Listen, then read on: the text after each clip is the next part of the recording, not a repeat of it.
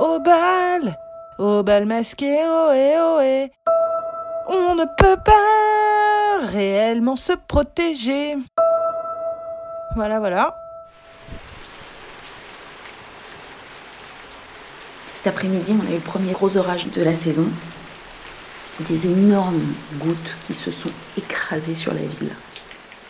Et là, d'un coup, l'odeur de cette eau sur ce bitume, sur cette pierre parisienne, c'est une odeur qui n'appartient qu'à ici. Et c'était enivrant, enivrant de sentir la ville. C'était pas de l'humus, c'était pas de la terre, c'était c'était pas les feuilles, c'était pas c'était le minéral de la ville qui reprenait ses droits dans une odeur entêtante. C'était l'odeur de Paris, mais pas, euh, pas celle qui pue, celle qui, celle qui sent bon, celle qui fait du bien. Libéré, délivré, on sera plus trop beaucoup, vraiment trop confiné. Bon ben voilà, c'est un peu l'effet que me donne euh, ce discours d'Edouard Philippe que j'ai suivi pendant une heure. Et comme c'était vraiment trop, après je me suis un peu acharnée pendant une demi-heure sur mon stepper et j'ai fini par une petite séance de yoga en bonne bobo confinée que je suis. Ah, ce sera pas encore aujourd'hui le grand soir ni la libération totale des énergies et du bonheur. Euh, on va rester dans le flou et en fait on va attendre de voir comment ça se passe dans nos villes, hein, puisque c'est dans nos villes que ça va se décider sur la base du volontariat. J'adore cette expression.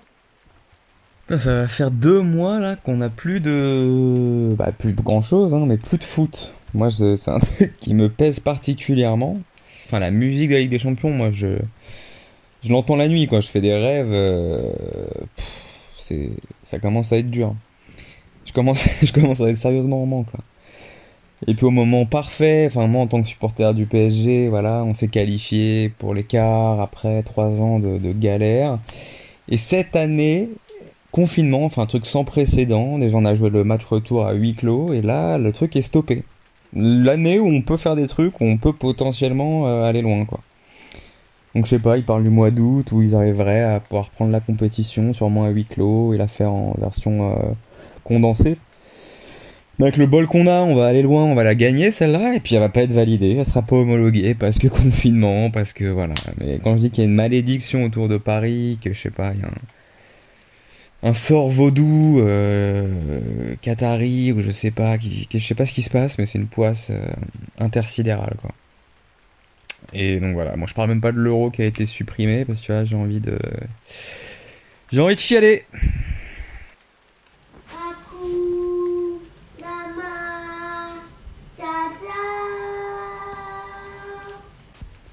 Akuna Matata, mais quelle phrase magnifique. Akuna Matata, quel chant fantastique.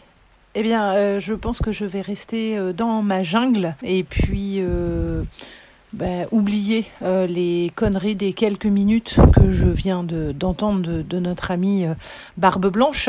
Alors, quoique, finalement, je viens d'apprendre, comment dire, euh, de façon très polie, démerdez-vous, je laisse le soin au terrain de s'organiser comme bon lui semble, et je veux lui dire que je vous soutiens.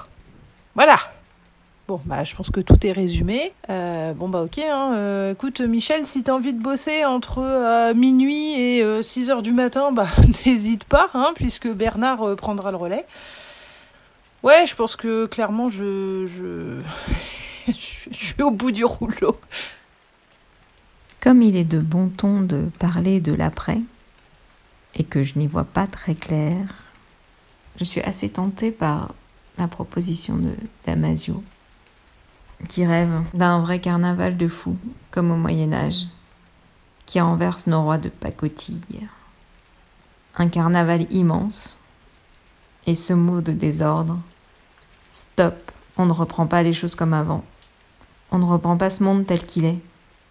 Gardez-le, ce monde du burn-out, de l'exploitation de tous par tous, du pillage généralisé du vivant. Halte, là. On ne reprend aucun de vos produits. Ils sont périmés